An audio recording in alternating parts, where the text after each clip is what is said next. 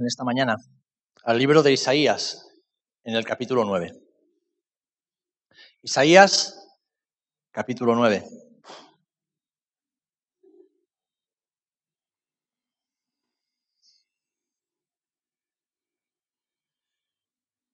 Se os pediría que si hay algún móvil que todavía no esté en silencio, por favor, que lo pongamos en silencio ya, eh, en este tiempo que vamos a estar meditando la palabra del Señor.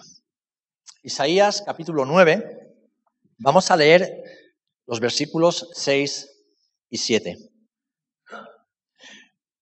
Porque un niño nos es nacido, hijo nos es dado, y el principio, principado, perdón, sobre su hombro, y se llamará su nombre admirable, consejero, Dios fuerte, Padre eterno, príncipe de paz. Lo dilatado de su imperio y la paz no tendrán límite. Sobre el trono de David y sobre su reino, disponiéndolo y confirmándolo en juicio y en justicia desde ahora y para siempre. El celo de Jehová de los ejércitos hará esto. Que el Señor bendiga su palabra. Padre, en el nombre de Jesús, ese poderoso y precioso nombre en quien hemos creído para hallar salvación, en el nombre de quien oramos, te pedimos en esta mañana, Señor, que sea tu Espíritu Santo quien abra nuestro entendimiento, quien nos hable conforme a la justicia y a la verdad de tu palabra.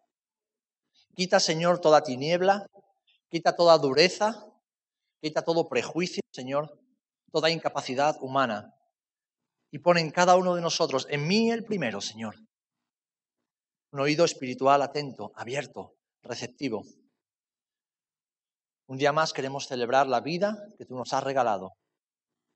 Queremos celebrar, Señor, que tú viniste a la tierra y que por medio de ti y de tu encarnación hoy tenemos vida y vida eterna.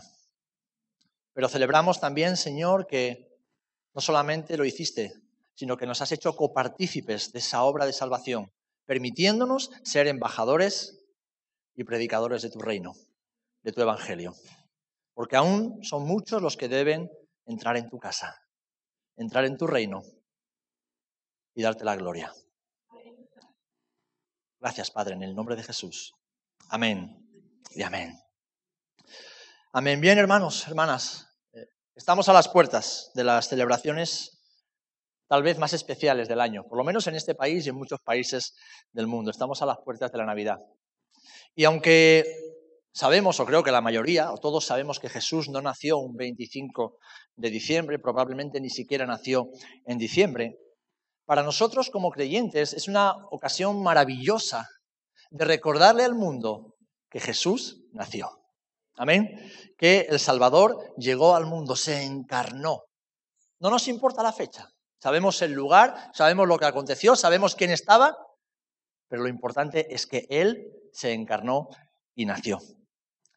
Tristemente, el mundo en el que vivimos ha deformado tanto esta, esta festividad, lo podemos ver, ha deformado tanto su sentido y su significado, que ha cambiado incluso el protagonista.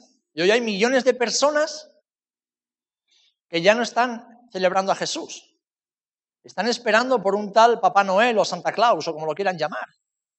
Un señor rojo, gordito, con barba blanca, con un saco lleno de regalos. Vamos por muchos lugares y ya ni siquiera hay referencias a Jesús, pero sí a este Señor rojo y a lo que trae, que son regalos de este mundo. El ser humano siempre ha querido quitar a Dios de la escena e incluso con las fiestas y celebraciones que tienen que ver con Dios, se las arregla para ir desplazándolo y sustituyéndolo por cosas de este mundo. Y lo triste es que hay muchos creyentes que han caído en esta trampa. Y van con sus gorritos, con sus cintitas, con sus cosas. Para los niños la Navidad significa ropa, significa juguetes, significa regalos, petardos, luces. Para los jóvenes significa tal vez estrenar ropa, fiestas con los amigos, bebida, mucha bebida, comida, mucha comida.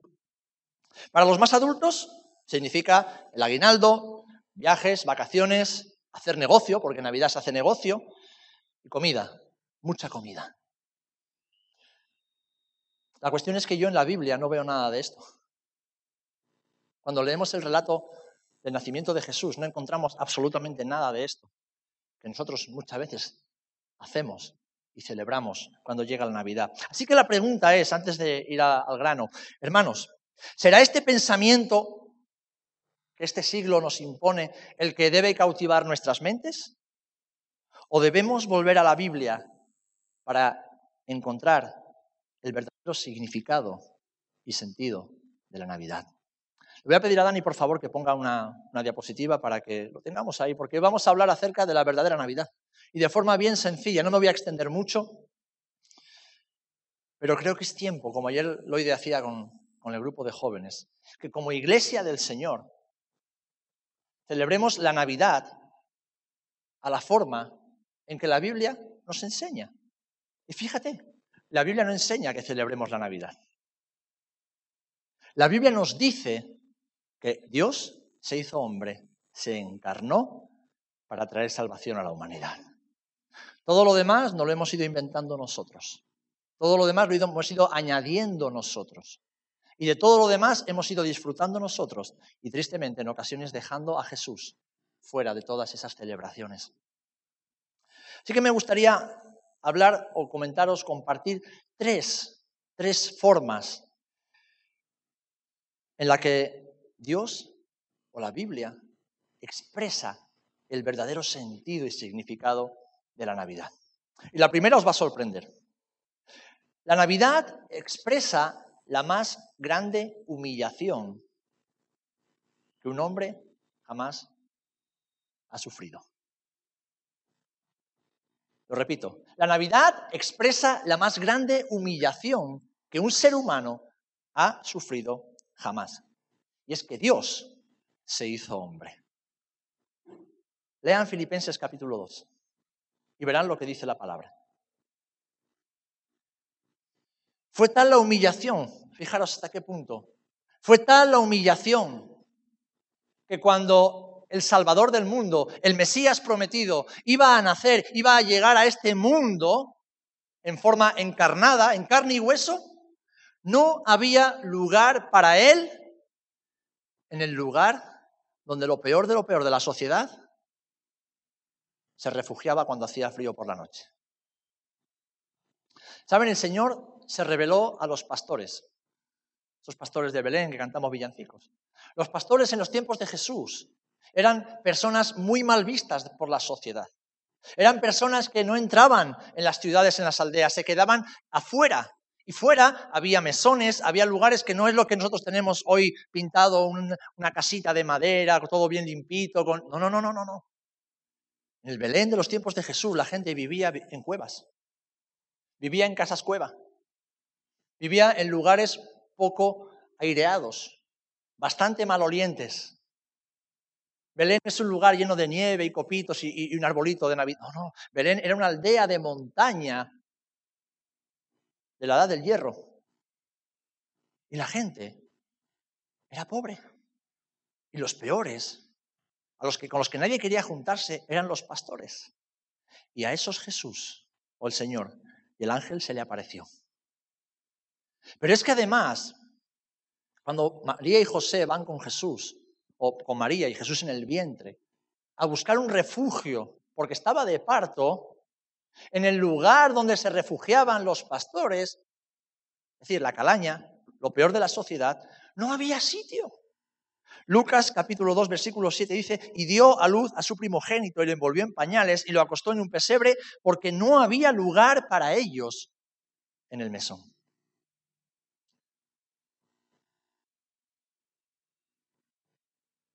Donde pusieron a Jesús fue posiblemente una cueva en el fondo del todo, que era donde se guardaban los animales de noche. Es decir, un lugar oscuro, maloliente, rodeado de animales. El Salvador del mundo encontró lugar para nacer. Y mi pregunta es, ¿qué tiene que ver eso, mis amados hermanos, con las grandes comilonas y despilfarros de dinero que tenemos o que hacemos tú y yo en este día. ¿Qué tiene que ver? Cuando el Salvador del mundo el Dios eterno, el Dios incontenible, el Dios de los cielos, el Dios que los cielos de los cielos no lo pueden contener, el creador del universo y de todas las cosas, el rey de reyes y señor de señores, el Dios santo, estaba naciendo en el lugar más indigno. Pues eso es la Navidad. Eso expresa la Navidad. Que el Mesías prometido tuvo que nacer donde se daba de comer al ganado. Y sabéis, no le importó, a Jesús no le importó, y esto es maravilloso, mis hermanos. No le importó, ¿sabéis por qué? Porque su propósito no era el propósito de que tú y yo celebráramos fiestas, ahora no. Su propósito era un propósito eterno, que tú y yo fuéramos salvos de la condenación y del infierno. Así que no le importó nacer en ese lugar.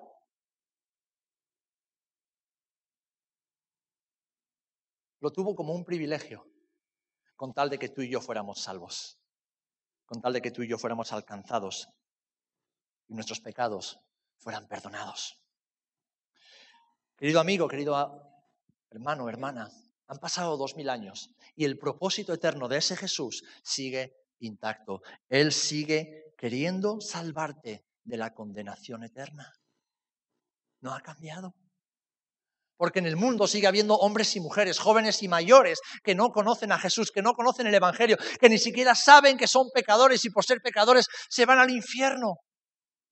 Y por eso tú y yo estamos aquí, para decírselo con amor,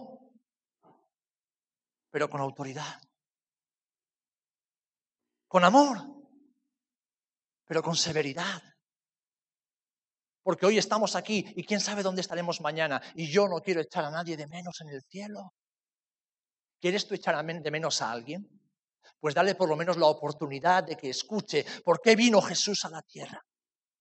Dale la oportunidad de que escuche de que el Dios Santo tuvo que venir aquí, al barro, al fango, a rescatar a todos aquellos que no teníamos salvación, porque estábamos perdidos. Hace dos mil años no había espacio para Jesús en el mesón. No había espacio. El mundo no tenía espacio para Él. Y la pregunta que el Señor te hace hoy, ¿hay espacio en tu corazón para Jesús en este día? ¿Hay espacio en tu corazón para Jesús? No el Jesucito ese que vemos en, los pesebres, hay un muñequito. No, Jesús ya no es un niño. Jesús está en el trono a la diestra del Padre, glorificado, esperando a que el Padre le diga, es tiempo de recoger la cosecha.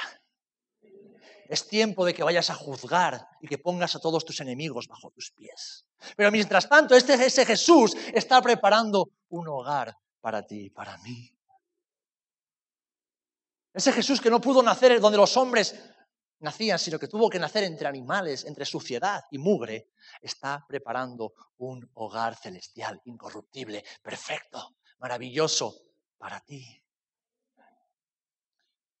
Eso es lo que expresa la Navidad, que su humillación, su pobreza, ha significado nuestra riqueza, nuestra riqueza eterna. No son comidas ni bebidas, no son fiestas ni celebraciones, no son borracheras ni salir de juerga por ahí, no, no, no, no. Eso es lo que este mundo quiere que tú y yo creamos. La Navidad es que Jesús nació para que tú y yo vivamos. Y todo el mundo tiene que saberlo. Ahora, ¿hay lugar en tu corazón para Jesús? A esa pregunta solo tú tienes respuesta. Y hoy tienes que responderte a ti mismo y responderle al Señor. En segundo lugar, la Navidad expresa la más grande manifestación del amor de Dios por la humanidad. La más grande manifestación del amor de Dios. Juan 3:16, un versículo por todos conocido, dice así, porque de tal manera amó Dios al mundo. Y cuando dice el mundo no está diciendo a las plantas, a los árboles, no, a la humanidad en general. De tal manera amó Dios a su creación, que entregó a su Hijo unigénito, para que todo aquel que en Él crea no se pierda, sino que tenga vida eterna. Todo lo que Dios hace es por amor. Es por amor. Incluso cuando Dios imparte justicia y permite que los pecadores rebeldes se vayan al infierno, lo hace por amor, por amor a su nombre, por amor a su palabra. Porque Dios no manda al infierno, los pecadores se van solos al infierno, rechazando el amor y el mensaje de Jesús. La palabra Navidad proviene del latín, muchos sabréis, nativitas, que significa literalmente nacimiento. Pues celebra el nacimiento de un niño que fue preanunciado, como hemos leído en Isaías capítulo 9, muchos siglos antes. Pero sabéis, lo más importante no es la fecha, sino lo importante es el nacimiento. ¿Y para qué nació Jesús? ¿Para qué nació Jesús en forma de hombre? Para que el hombre caído el hombre condenado pudiera tener la oportunidad de nacer de nuevo. Amén. Por eso tú y yo estamos aquí, o la gran mayoría estamos aquí, porque hemos nacido de nuevo. Porque un día, sea que fuera el Espíritu Santo, sea que fuera la Biblia, o sea que fuera alguien, nos dijeron, chico, chica, amigo, amiga, eres un pecador. Y los pecadores, de acuerdo a la Escritura, se van al infierno. Así que por favor, arrepiéntete y nace de nuevo. Esto es el Evangelio, tan sencillo como eso y tan difícil de entender y de aceptar por la mente humana. Pero es tan sencillo como eso. Y eso no se discute, porque ¿quién le va a discutir al Señor? No, Señor, yo soy buena gente, yo hago buenas obras, yo voy a la iglesia evangélica desde pequeño. No, no, no. La gente quiere la Navidad de este mundo. Quiero la Navidad de la fiesta, del cachondeo, del gorrito con el, con el pompón, de las guirnaldas, de la zambomba en medio de la calle. La gente quiere esa Navidad. La gente no quiere la Navidad de la Biblia. la Navidad de la Biblia es que Cristo, Dios hecho hombre, tuvo que encarnarse y humillarse para morir y resucitar y después dar vida a aquellos que crean en Él. Pero no solamente a los que creen, sino los que creen que Él es Dios, que Él es santo, que Él es la verdad y que Él dice que el que no confiese sus pecados, se arrepienta de ellos y le siga, no puede ir al cielo. Esa es la sencillez del Evangelio. No hay otro Evangelio, pero el mundo no quiere esa Navidad. Y muchos creyentes, o que se dicen creyentes, tampoco quieren esa Navidad. No quieren esa Navidad.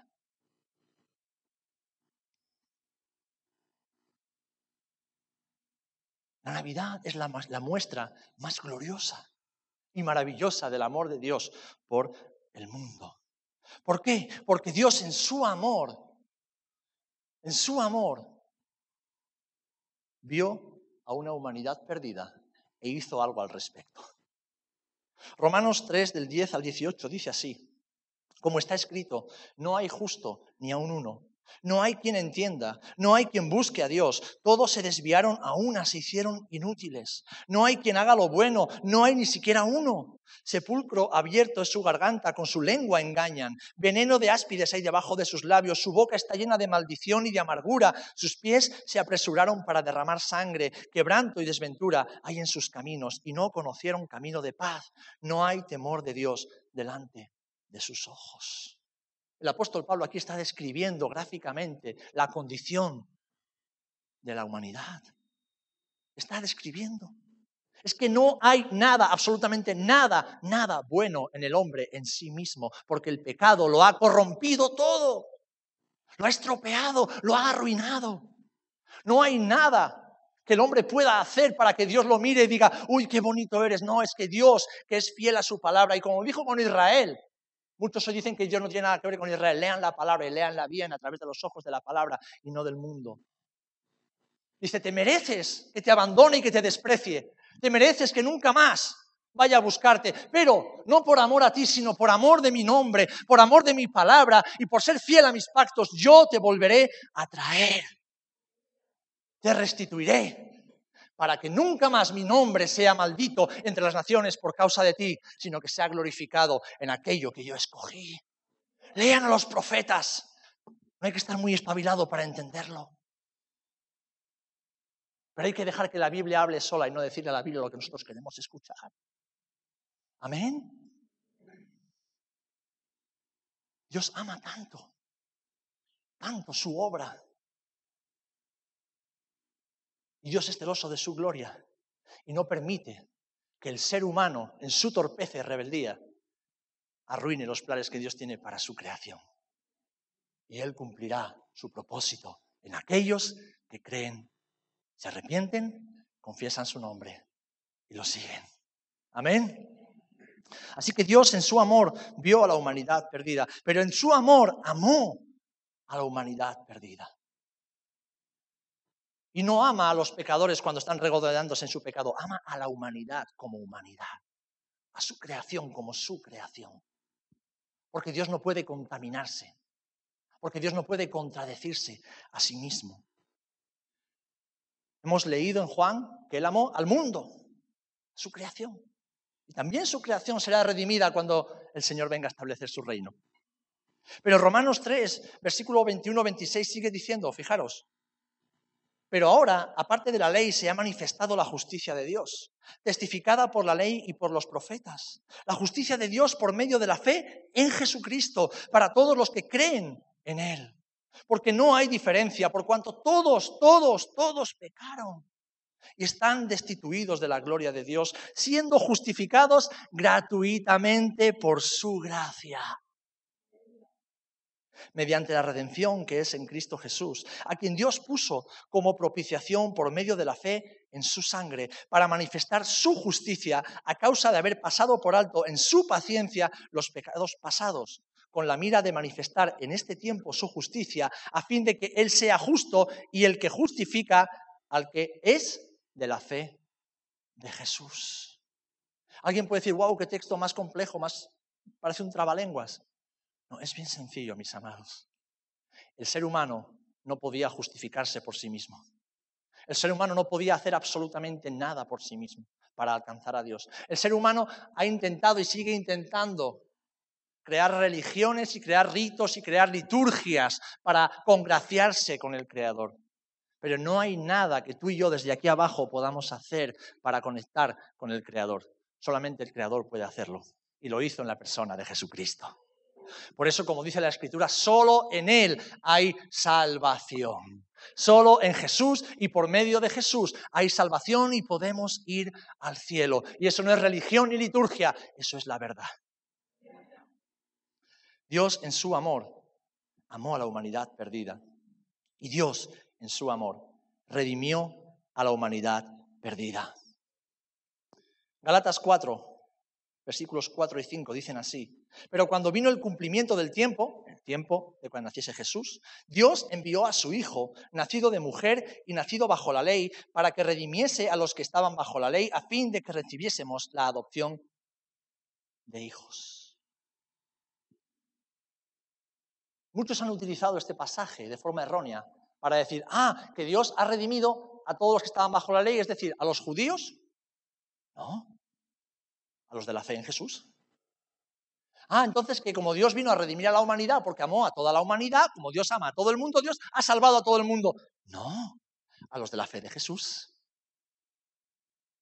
No todos serán salvos, solo aquellos que entiendan que Jesús es Dios, que reconozcan a Jesús como Señor y Salvador de sus vidas, que se arrepientan de sus pecados y dejen su vida pecaminosa y caminen siguiendo a Jesús, su testimonio y su justicia. Amén.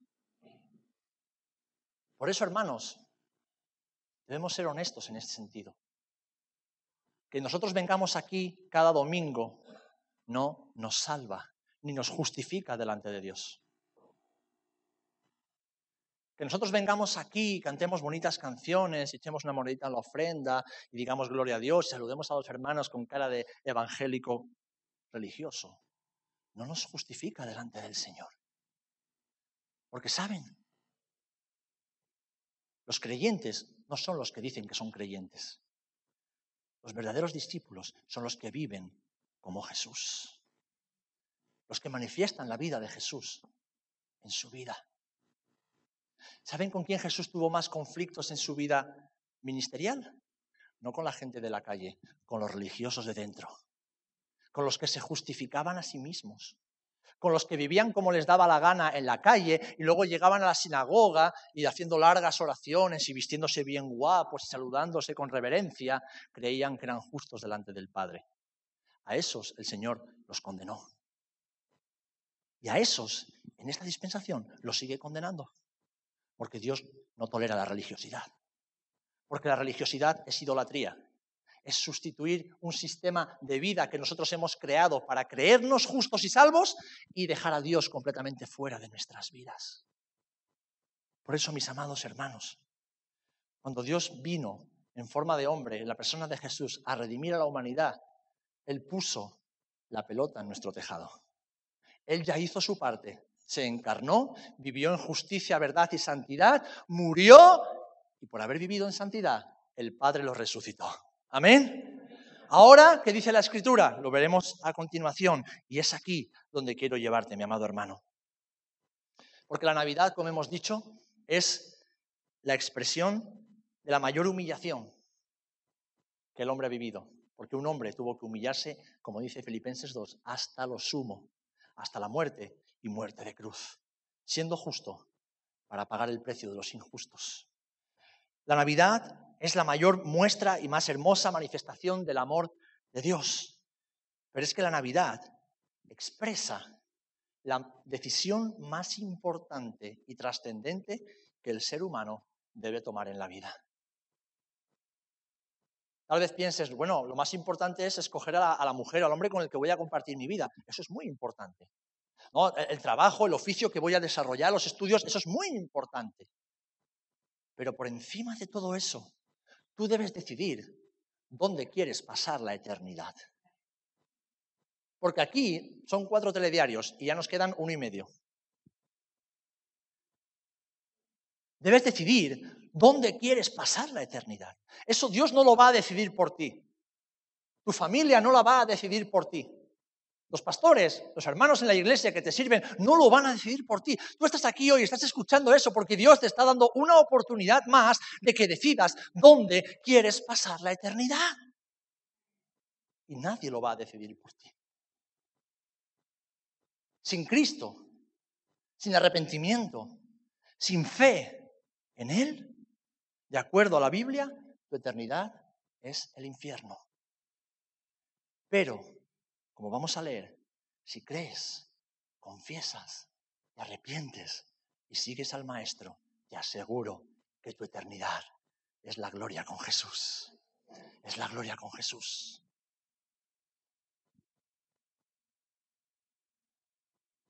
Cuando el Señor vino, hizo su obra y cumplió su misión, Él se fue. Y lo que les dijo a sus discípulos fue, de hecho podéis leer los evangelios, predicad este Evangelio del Reino. El Evangelio del Reino abre de esta manera, arrepentíos, porque el reino se ha acercado. Este es el Evangelio del Reino. No nos habla ni siquiera todavía de sanidades, milagros, lengua. No, no, no, no, está hablando de arrepentimiento. Porque en ese reino dice que las profecías pasarán, la sabiduría pasará, las palabras de conocimiento pasarán, los dones ya no serán necesarios.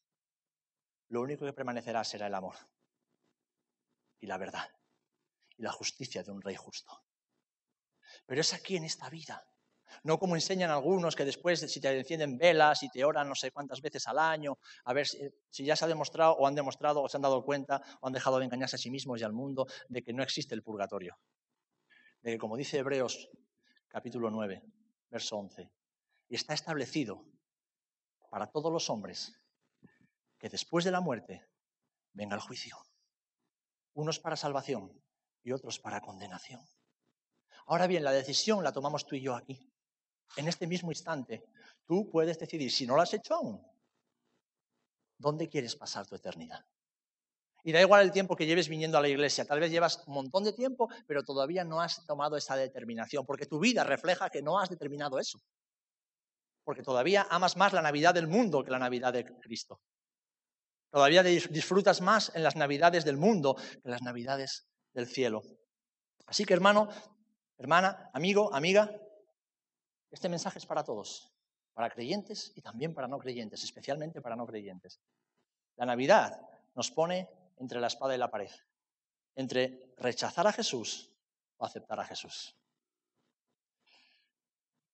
Rechazar a Jesús es lo que han hecho y llevan haciendo millones de personas. Pero así lo dice la Escritura. Fijaros, en Juan capítulo 3, 17 en adelante, después del 16 viene un texto que dice muchas más cosas. Porque no envió Dios a su, a su Hijo al mundo para condenar al mundo. No, no, no, no. Sino para que el mundo sea salvo por medio de él.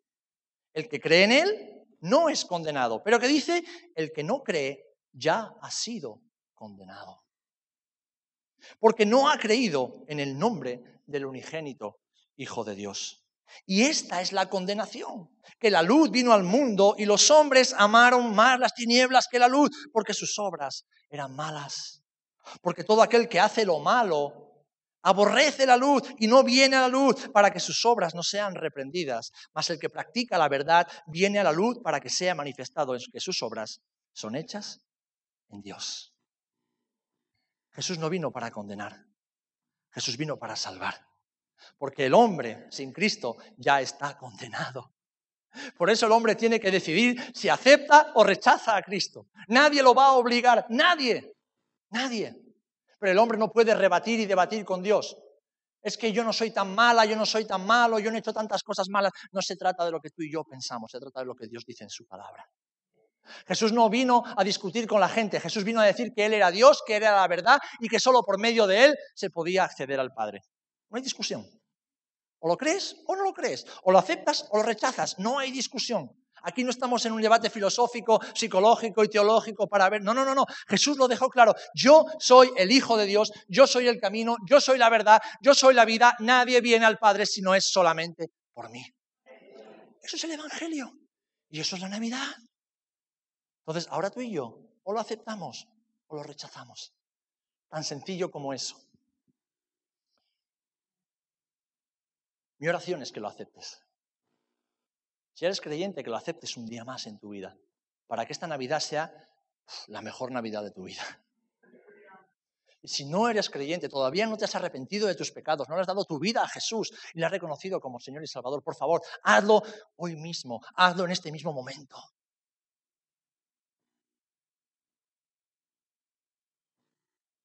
Es un mensaje de urgencia. Es un mensaje de urgencia porque no sabemos si mañana te vas a levantar de la cama.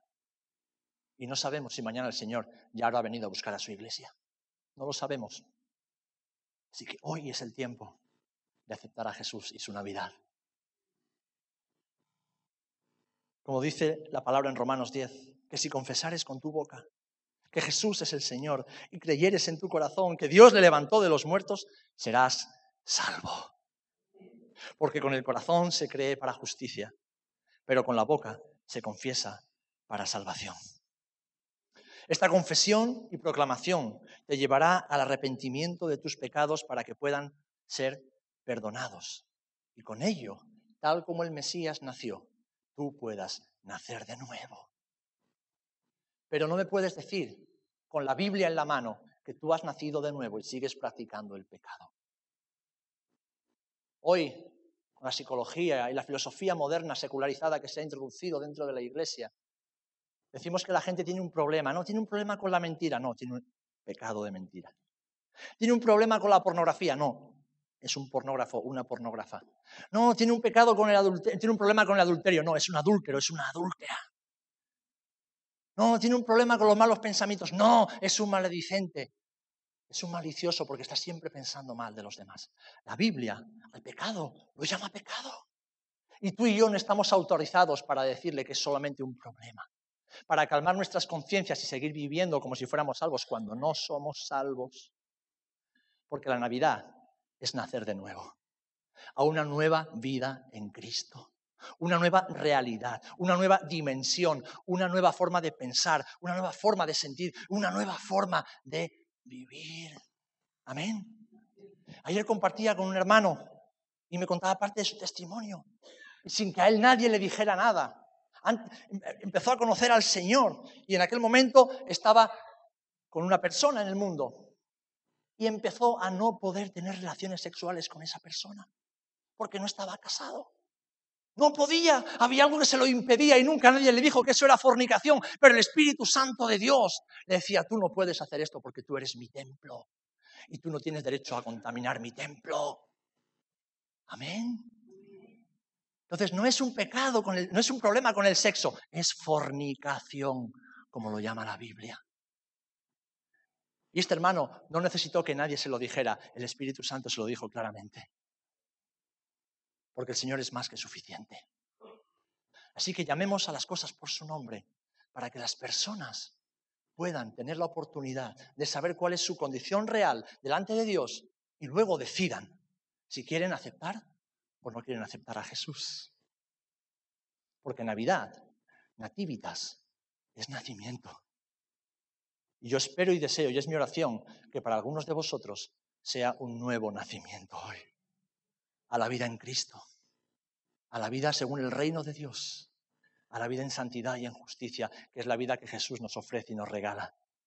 Amén.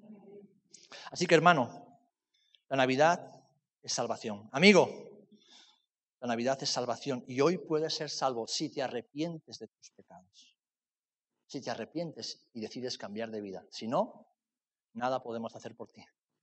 Estás tú y Dios cara a cara. No sé de qué manera tú has celebrado la Navidad hasta el día de hoy. Es mi deseo que dejes de poner tus ojos en las luces, en los arbolitos, en las guirnaldas, en los montones de comida que malgastamos, en los petardos, en la bebida.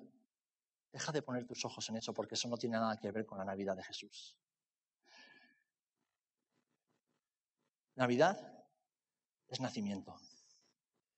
Navidad es esperanza. Navidad es un nuevo comienzo. Navidad es una nueva oportunidad. Navidad, Navidad es Jesús. Así que yo les voy a decir para concluir, y después oraremos, quiero dar la oportunidad para que si hay alguien aquí que aún no se ha arrepentido de sus pecados y quiere aceptar a Jesús como Señor y Salvador de su vida, pueda hacerlo en este día y nacer de nuevo. Pero yo te voy a decir cómo yo voy a celebrar la Navidad este año. Lo he propuesto en mi corazón. Te lo comparto por si quieres hacerlo también. Yo este año voy a ser mucho más consciente de lo que pasó aquel día en la aldea de Belén hace dos mil años. Como ya he hablado con mi esposa, no vamos a, malgastar comida ni vamos a... No, no, no, vamos a hacer algo sencillo. Y vamos a tener un tiempo de adoración en familia. Mi esposa, mis hijos y yo. Un tiempo de adoración en familia. Un tiempo de gratitud en familia. Un tiempo de consagración en familia. Un tiempo donde tal vez no ofrezcamos oro, incienso y mirra, pero donde le podemos ofrecer al Señor algo mucho más valioso, nuestra vida entera, todo lo que somos y todo lo que tenemos. Eso es lo que mi esposa y yo y mis hijos vamos a hacer esta Navidad. Sabiendo que no fue el 24 de diciembre cuando por la noche nació Jesús, lo sabemos de sobra. Es solamente un motivo más, una excusa más. Pero es un motivo que hemos encontrado para adorar a Jesús para consagrarnos a Él y para orar por todos aquellos que aún no conocen a Jesús, por aquellos que lo han conocido y se han alejado de Jesús, y por aquellos que están en la casa, que creen que son salvos, pero no lo son, porque sus frutos y sus vidas no son los frutos y las vidas de alguien que conoce a Jesús. Así que va a ser un tiempo de oración, un tiempo de adoración, un tiempo de intercesión. un tiempo de intimidad. Y yo te invito, iglesia, a que si puedes, hagas lo mismo. A que hagas lo mismo. A que rompas con el mundo y sus cosas. A que rompas con una celebración que es pagana. En origen es pagana. Porque fue un emperador pagano quien estableció la fecha y la forma de celebrar. Y todo lo que lo envuelve es pagano. Ahora sabemos, sabemos nosotros sabemos qué significa la Navidad. Y hoy podemos decir, Señor, claro que te vamos a celebrar, claro que te vamos a adorar. Y ya que tú te humillaste por nosotros, nosotros nos humillaremos delante de ti para adorarte, para darte gracias por tu amor, para entregarte nuestras vidas de nuevo y para pedirte por aquellos que aún no lo han hecho.